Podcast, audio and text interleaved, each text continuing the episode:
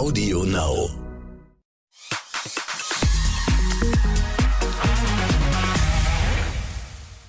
Eine neue Woche, eine neue Folge von Exklusiv, der Podcast, der offizielle Podcast zu Deutschlands erfolgreichstem TV-Star-Magazin. Und in dieser Folge schauen wir hinter die Kulissen der Gucci-Familie.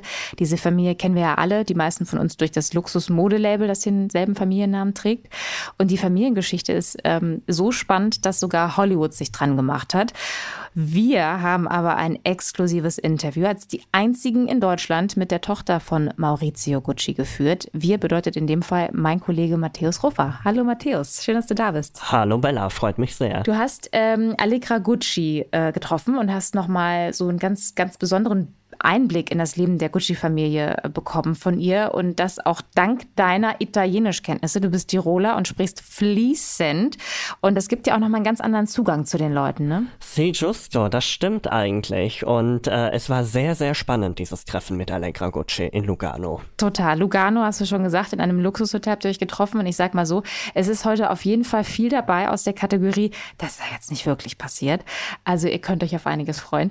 Matthäus, hol uns am Anfang ähm, ruhig nochmal zur Sicherheit alle ab. Nicht alle haben House of Gucci gesehen und sind da so drin im Thema. Was ist los mit dieser Familie? Was ist da passiert? Also im Grunde in diesem Film geht es ja eigentlich um die Geschichte dieses Luxusmodelabels Gucci, aber vor allem nicht jetzt wirklich um die Unternehmensgeschichte, sondern um die familiären äh, toxischen Beziehungen, vor allem auch unter anderem äh, zwischen Maurizio Gucci und Patrizia Reggiani. Die haben ja ähm, sich kennen und lieben gelernt. In Santa Margherita Ligure haben sie sich kennengelernt. Das ist ein Luxusort an der ligurischen Küste. Und ja, danach kamen auch gleich schon mal zwei Töchter, Alessandra und Allegra. Und als Allegra vier war, haben sich äh, die beiden getrennt. Die Scheidung kam dann Jahre später, aber in dem Moment, ähm, wo Maurizio dann eine neue Frau kennengelernt hat, Paola Franchi, da das konnte Patrizia Reggiani ähm, nicht leiden und hat dann alles dran gesetzt, um ihren äh, Mann zu töten, hat den Auftrag zum Mord gegeben, hat jahrelang in Mailand äh, jemand gesucht, der das machen könnte. Sie sagt ja, sie kann äh, sehr schlecht zielen, deshalb hat sie jemand gesucht, der mit Waffen hantieren kann. Und äh, dann hat sie dank ihrer Hellseherin, Wahrsagerin, ihrer besten Freundin jemand gefunden. Und dann wurde Maurizio Gucci im März 1995 in Mailand vor seinem Büro erschossen. Das ist ja so verrückt, ne? Wir haben dazu auch nochmal auf den Aspekt konzentriert schon mal eine Folge gemacht. Könnt ihr auch mal äh, bei uns euch durchklicken in unserer Podcast-Historie. Ähm, jetzt hast du dich mit Allegra getroffen, mit der Tochter, mit einer der beiden Töchter, ähm, in Lugano, ähm, ein sehr schicker, eine, eine sehr schicke Stadt, ähm, in einem Luxushotel. Beschreib mal die Kulisse, in der du sie getroffen hast, ein bisschen. Also ich muss schon sagen, als wir da schon mit dem Auto ankamen, Erstmal sah man nur das Hotel sehr schön, der Rasen äh, total gepflegt, aber als man dann durch die Lobby rausging, hat man vor sich wirklich diesen Luganer See gehabt. Er war tiefblau, es war wunderschönes Wetter, es war keine Wolke am Himmel, es war ähm, sommerlich warm, nicht zu warm, es war eine Brise in der Luft, also es war sehr, sehr schön und sehr luxuriös. Also es war wirklich atemberaubend. Und wie war es mit Allegra? Wie sah sie aus? Trägt sie privat auch Gucci? Also es war ja so, die kam dann an Allegra Gucci mit einem Fahrer in einem, ja, olivgrünen Maserati, also schon sehr luxuriös, aber als sie dann ausgestiegen ist und man, man stellt sich ja vor, Allegra Gucci, die kommt jetzt bestimmt von oben bis unten in Gucci gekleidet. Allerdings. Aber nein, also da kein Gucci-Gürtel, keine Gucci-Sonnenbrille, kein, keine Gucci-Handtasche. Sie hatte einen neongrünen Blazer an, aber no name. Also da waren keine Marken drauf. Ich hab dann irgendwann, da war ein bisschen Wind, dann hat sich dieser Blazer geöffnet, dann habe ich die Marke gesehen und danach habe ich gegoogelt. Klar war das Couture und der Blazer war dann um die rund 2000 Euro war der äh, teuer, aber es war halt gar keine Marke, die war total ja, bescheiden kann man sagen für eine die hat ja, also Milliardärin, ich habe sie dann auch gefragt, ob sie Milliardärin ist, aber ähm, da hat sie nur gelächelt und wollte nicht antworten. Aber im Internet wird sie ja so ähm, schwer geschätzt auf eine Milliarde Euro. Fakt ist, sie ist 100 Millionen Euro schwer, mehrere hundert Millionen und äh, dafür hat sie sehr bodenständig gewirkt. Und weiß man denn genau, welchen Teil ihres Vermögens sie geerbt hat, also wie viel sie geerbt hat? Also damals wurde ja Gucci, das war 1993, 1993, zwei Jahre vor dem Mord an ihrem Vater. Das wurde ja an eine bahrainische Unternehmensgruppe verkauft zu ähm, rund 200 Millionen US-Dollar. Aber da war ja noch Vermögen aus zig Generationen in der Familie. Chalets in St. Moritz, mehrere, vier äh, bis fünf Häuser haben sie dort und auch Wohnungen weltweit, Immobilien. Also da kommt einiges an Vermögen zusammen. Ob sie Milliardärin ist, hat sie nicht gesagt, aber in, das Internet und mehrere Quellen schätzen sie äh, so schwer. Mhm.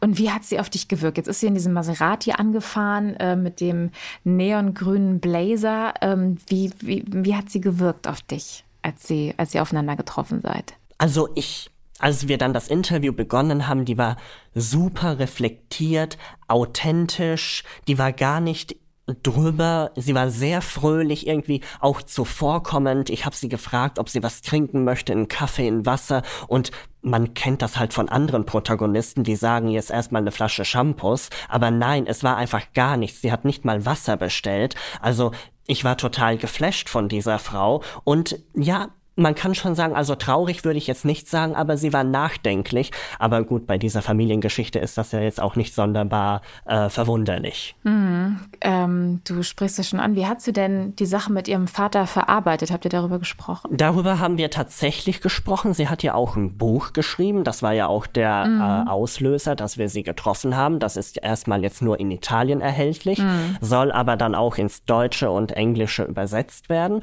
Und das Schreiben dieses Buches, hat sie gesagt, hatte für sie eine therapeutische Wirkung. Also es war nicht nur so, dass sie ihren beiden Söhnen, sie hat zwei Söhne, zwei Kinder, ähm, die einer geht jetzt in die Grundschule und der andere ist noch zu klein, aber sie wollte ihre Wahrheit niederschreiben, so quasi als sie sagt es Testament für ihre Kinder, aber das Buch hatte auch eine therapeutische Wirkung für sie. Mm, das ist ja tatsächlich ganz oft so, ne? Aber ich fand es so spannend, dass du gesagt hast, dass sie, dass sie so ein bisschen was Trauriges schon auch irgendwie ausgestrahlt hat. Glaubst du, das war Tagesform oder glaubst du, es ist tatsächlich so, das ist ja manchmal so, dass es so Familientraumata gibt und wenn dieses Erlebnis kein Trauma auslöst, dann weiß ich auch nicht, ne, was dann einfach, was dann einfach sich so in die, wie in die DNA einschreibt. Also hast du das Gefühl gehabt, dass da war eher sowas oder einfach vielleicht, ja, so ein mittelguter Tag? Nö, also tagesabhängig war das nicht. Diese gewisse Traurigkeit, Nachdenklichkeit kam immer raus, wenn sie über gewisse Themen gesprochen hat. Vor allem, äh, wenn wir dann den Tag angesprochen haben, als ihr Vater ermordet wurde, da 1995 in Mailand da wurde sie dann schon nachdenklich und man hatte irgendwie das Gefühl, sie hat eine gewisse Sehnsucht. Sehnsucht, ich weiß jetzt nicht, wie ich das sagen soll, aber Sehnsucht nach mehr, vielleicht, vielleicht auch, Mensch, wäre Papa heute hier, was würde ich dann machen? Oder ja, so ein Gefühl von Sehnsucht hat sie mir vermittelt. Aber äh, Sehnsucht nach mehr, was, was, was für ein Mehr ist das? Also mehr er Erfolg, mehr gesehen werden, mehr stattfinden? Was, worauf bezieht sich das? Nö, ich glaube, den Vater einmal wiederzusehen. Okay, mehr von ihrem Vater gehabt zu haben, sozusagen. Ähm, wie, wie hat sie den Tag denn erlebt, an dem ihr Vater ermordet wurde? Also, das war ja ein Montag 1995 im März, äh, der 27. war das.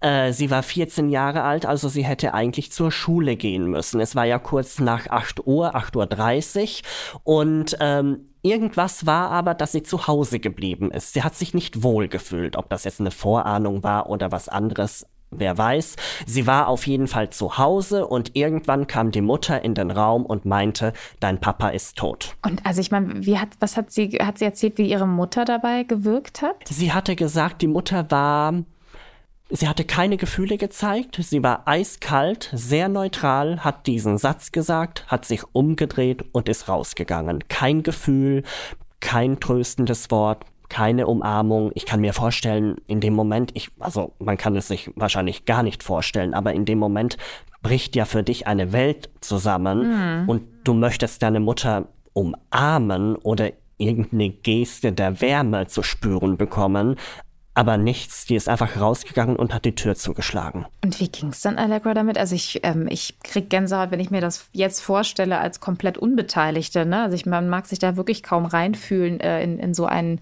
ähm, Schockmoment. Also ich stelle mir vor, dass man unter Schock vielleicht auch ist. Was hat sie dir ähm, erzählt darüber, wie sie, was, wie sie das erinnert? Diesen Moment ist ja schon eine Weile her. Also die lebten ja in einem Penthouse an der Piazza San Babila in Mailand. Das ist äh, wenige Gehminuten vom Dom entfernt. Und von diesem Penthouse, hat sie gesagt, hat sie runtergeguckt auf diesen Platz und hat die Taxis beobachtet, die äh, fuhren weiter, die Leute kamen aus der U-Bahn-Station und für sie war aber die Welt stehen geblieben, aber vor ihrem Penthouse ging das Leben weiter. Und das hat sie, also sie hat das beschrieben als ein Vakuum. Es war eine Blase. Sie war in einer wattierten Blase und wusste nicht, wie da rauskommen. Hm. Ja, die hat das, glaube ich, tatsächlich in dem Moment einfach nicht realisieren können, ne? was die Mutter da gerade erzählt hat und auch wie sie es erzählt hat. Also es ist dann eben kein gemeinsames, ähm, kein gemeinsamer emotionaler Moment irgendwie zustande kam, ne? sondern die einfach wieder gegangen ist. Also auch sehr. Sie meinte, ja, sie meinte ja auch, sie hat sich dann auf den Boden gelegt und wollte schreien, aber es kam kein Laut hervor. Sie wollte weinen, aber es ging nicht. Sie lag dann stundenlang auf dem Boden und hat einfach nur durch diese Fenster die Welt beobachtet, den Platz unter ihr, wie das Leben weiterging, aber für sie war das Leben stehen geblieben. Hm. Krass. Wie war denn Ihr Verhältnis zu Ihrem Vater? Waren die, waren die sehr eng? Die waren sehr eng, das war natürlich, da muss man die Hintergründe kennen.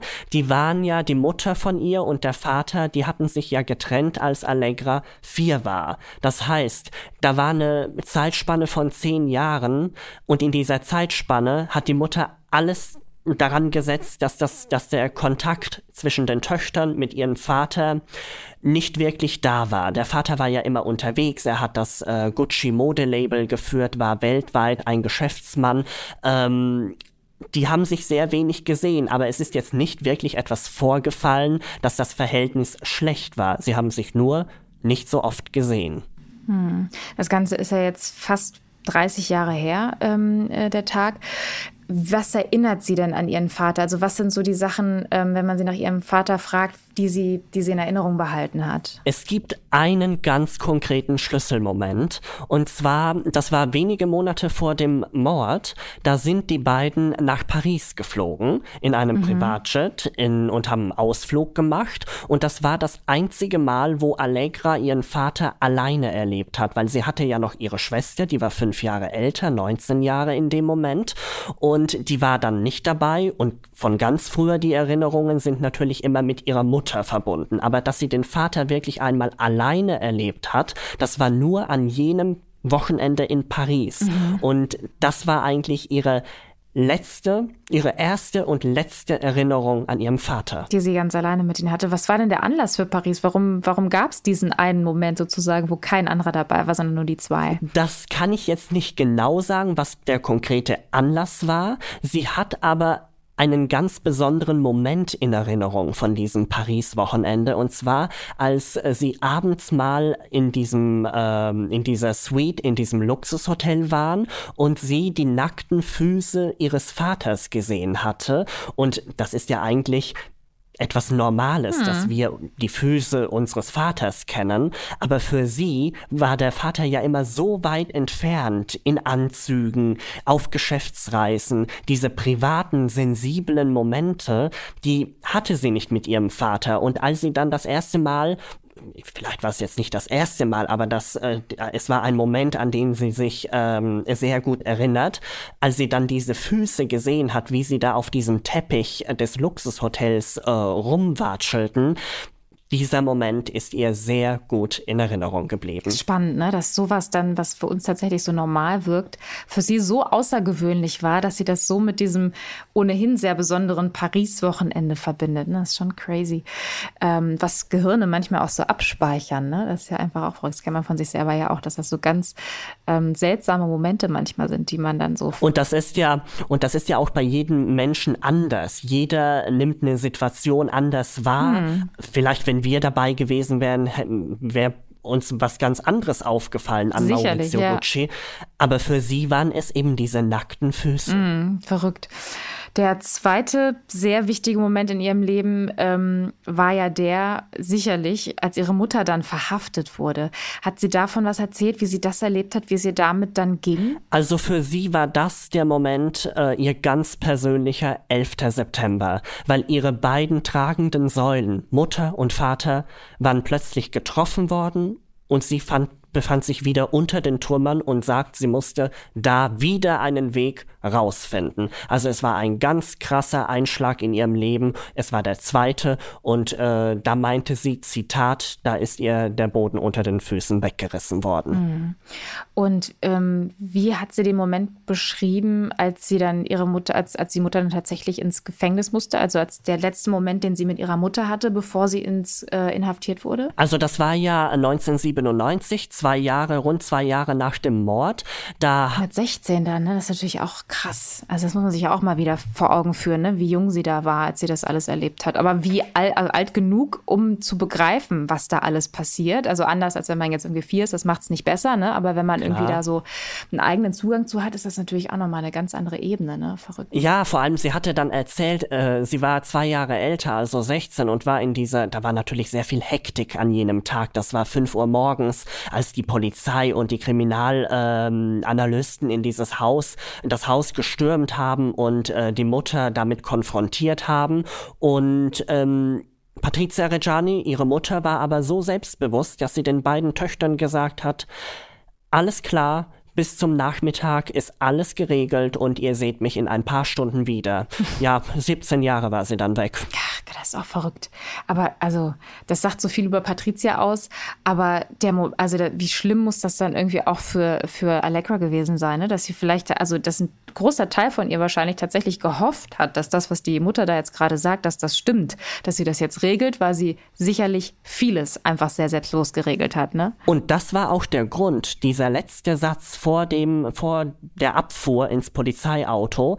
Dieser Satz war der Schlüsselmoment für Allegra und Alessandra, dass sie eigentlich 17 Jahre der Mutter geglaubt haben, obwohl ein Gericht sie ja dann verurteilt hat und für schuldig empfunden hatte, mhm. dass die beiden tatsächlich an, ihr, an die Unschuld ihrer Mutter geglaubt haben. Dieser eine Satz, dieses Selbstbewusstsein, ich komme heute Nachmittag wieder. Mhm. Das ist so krass. Wie war denn die Zeit? Wie waren die, wie, wie haben sie die 17 Jahre verbracht und erlebt, als dann die Mutter eben nicht wiederkam aus dem Gefängnis, wie angekündigt, sondern 17 Jahre weg war. Das war eine sehr schwierige, durchwachsene Zeit. Sie mussten ja die Mutter, also sie mussten nicht, aber nachdem dann feststand, dass sie eben nicht am Nachmittag nach Hause kommt, sondern länger im Gefängnis sitzt, mhm. ähm, gingen sie dann mittwochs und freitags sie immer besuchen im San Vittore Gefängnis in Mailand. Das ist ein sehr großes, aber auch sehr krasses Gefängnis in Italien, wo Schwerverbrecher drin sitzen. Und ähm, sie lebten ja damals dann in St. Moritz und fuhren dann immer von St. Moritz nach Mailand. Das sind mehrere hundert Kilometer Autofahrt, also drei Stunden Autofahrt. Dann muss man ja, wenn man in ein Gefängnis geht, das waren ja die wenigsten von uns, aber da muss man dann Sicherheitschecks machen, man wird durchleuchtet, es wird geguckt, was hast du mit, wen triffst du, du hast hm, auch nur ein klar. gewisses Zeitfenster, da ist egal, ob du Gucci oder Müller heißt, jeder wird selbst behandelt, äh, wird genau gleich behandelt und äh, sie haben, das war immer ein Zeitaufwand von sechs bis acht Stunden mhm. und äh, das haben die beiden Mädels abwechselnd gemacht, Mittwoch und Freitag und ähm, also sind nicht zusammen zusammen hingegangen, sie besuchen, sondern haben sich das aufgeteilt. Also eine, eine ist montags, äh, mittwochs, eine ist freitags gegangen. Es durfte immer nur einer hin und deshalb ah. haben sie sich abgewechselt. Okay. Aber das über 17 Jahre. Also da muss man schon sehr stark an die Unschuld der Mutter ähm, mhm. glauben, dass man das wirklich tut, obwohl ein Absolut. Gericht die Mutter für schuldig empfunden hat. Hm, krass. Und dann, wie, wie lief das genau ab? Also ich stelle mir vor, also mit dieser, also Patricia, die halt dann so sehr selbstbewusst gesagt hat, durch Regel, Mädels, ich regel das, ich bin nachmittags wieder da, äh, nichts dergleichen klappt. Mit derselben Haltung stelle ich mir auch vor, dass sie die 17 Jahre im Gefängnis verbracht hat. Ähm, was hat die Allegra erzählt? Wie liefen diese Besuche ab? Weil das sind ja sozusagen die Sneak Peeks ins Gefängnis, die wir überhaupt bekommen können, sozusagen. Ne? Das waren ganz klare Ansagen. Die Mutter war ja sehr selbstbewusst und hat natürlich auch aus dem Gefängnis, ähm, sagen wir es mal so, kommandieren wollten, wollen und hat den Töchtern immer Aufträge erteilt. Bringt mir den türkisfarbenen Pullover aus Miami. Bringt mir den ähm, sexy Negligé aus St. Moritz. Bringt mir bitte Essen aus einem Nobelkaufhaus in Mailand. Da gibt es dieses Nobelkaufhaus, das heißt PEC. Das können wir uns vorstellen wie das Berliner KDW. Mhm. Da gibt es eine Essensabteilung und äh, klar, das Essen im Gefängnis hat, ähm, das entsprach nicht den Wünschen von Madame Gucci. Und äh, dann hat sie das bestellt, was sie haben wollte. Das durfte auch ins Gefängnis gebracht werden. Man durfte. Das finde ich so verrückt, Matthäus, gell? Ich hätte gar nicht gedacht, dass das überhaupt möglich ist. Weil ich meine, auf diese Art und Weise kannst du es dir ja tatsächlich dann im Rahmen deiner sonstigen Möglichkeiten relativ angenehm machen, wenn man da alles reinschleppen darf. Also außer jetzt also, Waffen. Äh, ja, klar. So. Also es gab Regeln, ich, die kann ich, kann ich jetzt nicht mehr genau sagen. Ich glaube, es waren 15 mhm. Kilo oder es waren 5 Kilo. Also das Paket durfte nur 5 Kilo wiegen. Ja. Aber Madame Gucci hat ja auch immer ähm, illustre Zeitschriften bestellt. Vogue, Elle, äh, Harper's Bazaar. Die äh, wiegen viel und die wiegen viel, dann muss man sich fragen, will ich mehr Zeitungen oder will ich mehr Essen? So, und das Essen wurde ja auch extra verpackt, weil die Sicherheitsschleuse im Gefängnis wollte natürlich sehen, was da eingeschleust wird. Das musste also extra von dem Kaufhaus, von diesem Nobelkaufhaus in Mailand, so verpackt werden, dass die Sicherheitsleute im Gefängnis gucken können, was ist da drin, was wird eingeschleust und dann hat sie es bekommen und wehe, wenn da was nicht gepasst hat. Mhm. Was ist dann passiert? Dann ist es wieder zurückgegangen, oder? Nee, zurück. Also zurückgehen lassen, nehme ich nicht. Äh, hat sie wahrscheinlich anderen Gefängnisinsassen gegeben, nehme ich nicht. Und Meinst hatten bösen. Du? Ja, sie war sehr, ähm, ähm, Allegra hat gesagt, sie hat sehr geteilt im Gefängnis. Ach guck. Das und ja, genau. Spannend, ja. Ja, aber sie hat dafür einen bösen Brief nach Hause geschrieben und hat sich beschwert und hat gesagt, ähm, wenn sie sie nur ärgern wollen, weil sie eben nicht diese Wünsche so erfüllen, wie sie die aufgeschrieben hatte, dann brauchen sie nie wiederzukommen. Die Töchter sind trotzdem gekommen. Es sagt auch so viel über das Verhältnis aus, ne? was sie für ein, für ein seltsames hm, Verhältnis einfach gehabt haben müssen. Ähm, sie sagen halt auch, sie sagen halt auch, das war die einzige Familienangehörige, die uns noch geblieben ist. Mal mhm. abgesehen von der Oma, die war ja jetzt auch nicht so koscher. Und, Aber bei der äh, haben sie ja gewohnt, ne? Die, also wir waren ja zu klein, um dann alleine zu leben, äh, verständlicherweise. Und der Vater war ist ermordet worden, die Mutter im Gefängnis und dann hat die Oma ähm, sie ja sozusagen großgezogen, sich weiter um sie gekümmert und das war, das lief nicht so super. Nö, im Nachhinein sagen sie, sie wurden enttäuscht, verletzt und hintergangen von der Oma. Natürlich brauchte die Allegra, die war 16 Jahre alt, die brauchte noch einen Vormund. Für finanzielle Dinge hat das ein Schweizer Vormund geregelt, aber für die familiären äh, Dinge, Schule gehen und so weiter und so fort, mhm. da war die Oma für zuständig und bald war sie auch für die finanziellen zuständig. Da haben die Schweizer Behörden nicht so ganz geguckt, die haben der Oma vertraut und dann hat sie auch schnell über die finanziellen Mittel verfügt. Äh, also das muss ja nichts Schlechtes sein, ne, wenn man Gutes im Sinn hat. Ähm, es klingt jetzt aber so, als ob die Oma da ähm, nicht ganz so die beste Wahl gewesen ist, was das angeht. Jahre später kam raus, dass die Oma, Silvana Barbieri hieß die, äh, dass die Millionen da weggenommen hatte und man weiß bis heute nicht, äh, wo das Geld geblieben ist und fragen kann man sie nicht mehr, sie ist tot. Hm, wow. Also krass, krass einfach, wenn man so groß wird, ne? Also ich meine, es ist ja eh also es kann toll sein mit den ganzen, wenn, wenn, wenn man in so eine Familie reingeboren wird, ne, mit den ganzen finanziellen Möglichkeiten, mit, mit den, an den Orten, an denen man dann lebt und in den Immobilien, in denen man haust und so. Aber ähm, wenn dann sowas dahinter steckt, sozusagen, ne, dann ähm, hilft dir das Ganze drumherum auch nichts. Sie hat ja auch dann ein krasses Fazit gezogen nach dieser, nach diesem ersten Teil ihrer Familiengeschichte. Sie hat ja gesagt, ich bin die Tochter eines ermordeten Vaters, ich bin die Tochter einer ermordeten Mutter und die Enkelin eines Miststücks. Wow. Das ist ja schon ein krasses Fazit. Absolut, absolut. Das musst du auch erstmal integrieren in dich und dann verarbeiten. Das ist ja echt Wahnsinn. Wie, ähm, wie geht's denn der Patricia Reggiani heute, der Mutter? Was macht sie? Wie lebt sie? Also die wurde ja zu 29 Jahren Haft verurteilt. In zweiter Instanz wurde das gekürzt auf sechs oder 27 Jahre und wegen guter Führung durfte sie nach 17 Jahren äh, das Gefängnis verlassen. Das ist in Italien so, weil das Gefängnisjahr, also ein Jahr, sind nicht zwölf Monate bei guter Führung, sondern nur neun Monate. Mhm. Und deshalb konnte man diese Haftstrafe so drastisch verkürzen. So, 2015 kam sie dann frei und ja, heute lebt sie in einer Luxusvilla in Mailand, hat Personal, hat Leute, die sich um sie kümmern, aber sie ist verbittert. Beziehungsweise die Tochter sagt vielleicht auch ein bisschen depressiv. Sie, schlaft bis, sie schläft bis äh, zwei Uhr am Nachmittag, steht nicht auf, bleibt im Bett, geht nicht mehr raus. Wenn sie rausgeht, geht sie nur zum Shoppen raus, aber erst nicht Lebensmittel, sondern Kleidung und Luxusgüter. Ja, es ist halt ein vor sich hinleben mit immensen Geldquellen, aber ob sie glücklich ist. Hm. Aber wenn, ich glaube nicht. wenn die Allegra dir das so genau erzählen konnte, das heißt, die haben noch Kontakt und sie kümmert sich in, in, in irgendeiner Form auch noch um ihre Mutter? Auf alle Fälle. Also sie kümmern sich äh, beide, Allegra und Alessandra, um ihre Mutter. Sie sagen, mhm. egal was sie Böses gemacht hat und egal was sie uns angetan hat, an seelischen Qualen, an emotionalen Tiefpunkten, es ist immer noch die Mutter. Hm. Irgendwie, da ist ein Band zwischen den äh, drei Frauen. Das ist wahrscheinlich mütterliche Liebe. Und ja, egal was sie gemacht hat, das besteht immer noch. Hm.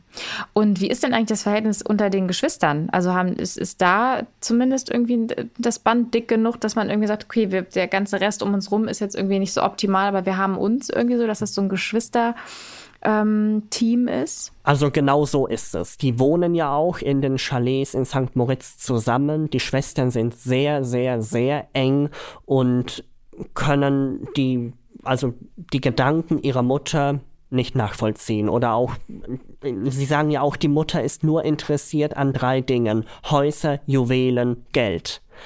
Die beiden Mädels auch wenn sie natürlich sagen, auch wir schöpfen aus immensen Geldquellen, für uns zählt ganz was anderes, Familie und Liebe. Hm, ja, aber das war ja offensichtlich nicht ganz so in rauen Mengen vorhanden ne, in dieser Familie. Das ist echt krass, aber.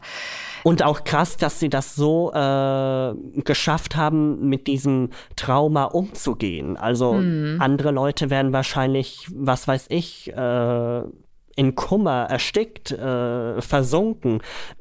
Die beiden nicht. Hm. Ja, vielleicht aber auch, weil sie sich dann einfach beide hatten, ne? Und dann so eine, so eine Schicksalsgemeinschaft gebildet haben, die dann irgendwie auf verschiedensten Ebenen, ne? Sind ja als Geschwister sowieso, als Schwestern verbunden miteinander. Aber ähm, ja, dass sie sich gegenseitig Halt geben konnten, einfach, weil sie ja beide dasselbe erlebt haben, das schweißt ja nochmal auf einer ganz anderen Ebene zusammen. Und wenn man dann sowas Traumatisches und Schicksalhaftes irgendwie erlebt, dann äh, dreimal. Und ähm, also ist ja einfach toll für die beiden. Ne? Das, das, hätte ja auch genauso anders sein können, ne? dass da noch irgendwelche, keine Ahnung, ähm, dass die beiden sich auch noch zerstreiten oder so und dann, dass man dann so ganz alleine zurückbleibt ähm, auf weiter Flur. Aber wenn man sich so zusammentun kann, ist das, glaube ich, auf jeden Fall ein Aspekt, der ähm, so aus Mental Health Richtung, glaube ich, den beiden ganz gut getan hat. Ein ganz, ganz äh, wichtiger Pfeiler war, auch wenn der Rest ähm, weggebrochen ist dann in den letzten Jahrzehnten. Krass. Ja, natürlich hatten die dann auch die Möglichkeit, die besten, also ich weiß nicht, ob sie das dann gemacht haben, aber mit so immensen Geldquellen hat man natürlich auch die Möglichkeit, psychologischen Beistand zu bekommen und die besten äh, Coaches zu engagieren. Klar, diese Möglichkeiten hat man dann, aber ich glaube, mit dem familiären Umfeld, da kann kein Psychologe und kein Mental Health, Health Coach dir helfen, wie man damit umgehen kann, wie, ja. wie, sie, wie man das dann also bewältigt. Ja, also weil es kann ja keiner, keiner kann und will sich da ernsthaft reindenken, ne? wie schlimm das gewesen sein muss, sowas zu erleben. Und ich glaube am Ende, wenn man da einfach wirklich eine Schwester hat, die dann irgendwie ganz genau weiß, eins zu eins weiß, wie es gewesen ist, wie sich das anfühlt, dann hilft das auf jeden Fall immens weiter, bin ich mir ziemlich sicher. Und so wirkt es ja auch, was du beschrieben hast. Die Allegra ähm, hat ja einen ganz großen Wunsch, ähm, hast du erzählt. Welcher ist das? Was ist ihr Wunsch? Also trotz allem, was passiert ist, sagt Allegra heute, der einzige Wunsch ist, dass die Mutter irgendwann zu den beiden Schwestern kommt und zu ihr und sagt, Entschuldigung, ich bitte um Verzeihung. Was ich getan habe, war völlig verkehrt, aber lasst uns einen Neustart wagen. Das ist ein Satz, den sie sich äh, wünscht und da sagt sie auch, klar ist das immer leicht gesagt, ich gebe alles weg, also alle Millionen, äh, alle Häuser. Wenn dieser Satz kommt, äh, verzichte ich auf alles. Aber sie hat das so ernst gesagt, dass ich ihr das glaube und äh, sie hat gesagt, diesen Satz wird sie wohl nie hören. Mhm. Aber daran merkt man auch so ein bisschen, was, wie wichtig und wie viel wichtiger ähm, diese Ebene am Ende ist. Ne? Also wie viel wichtiger als alles mögliche Finanzielle auch, weil ich, ähm, ja, das ist schon krass. Und ich fürchte tatsächlich auch, dass sie auf den Satz vergeblich wird warten müssen. Aber wer weiß. Vor allem, sie hat ja 17, sie hat ja 17 Jahre äh, lang darauf gewartet mhm. und hatte diese Hoffnung.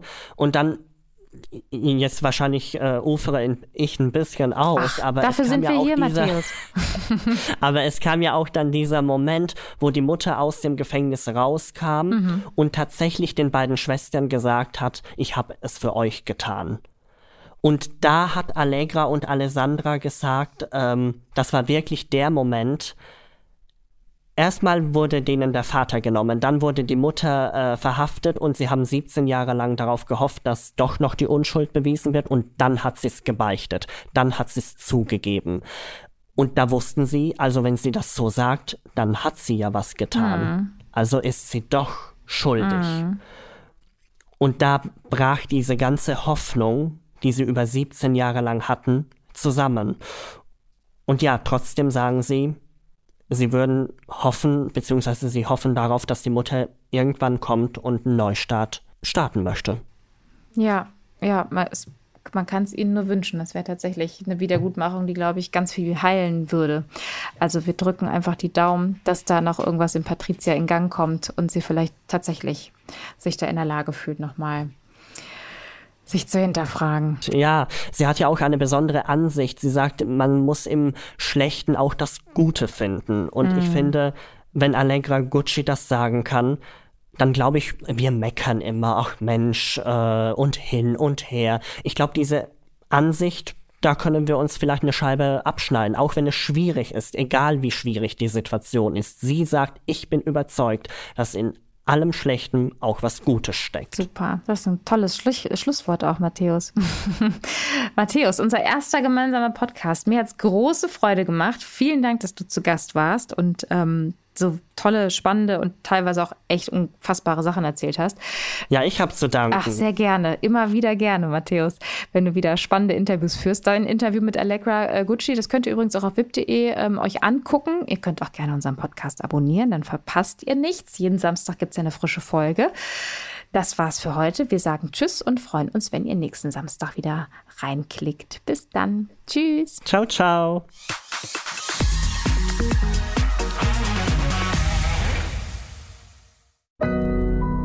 Audio Now.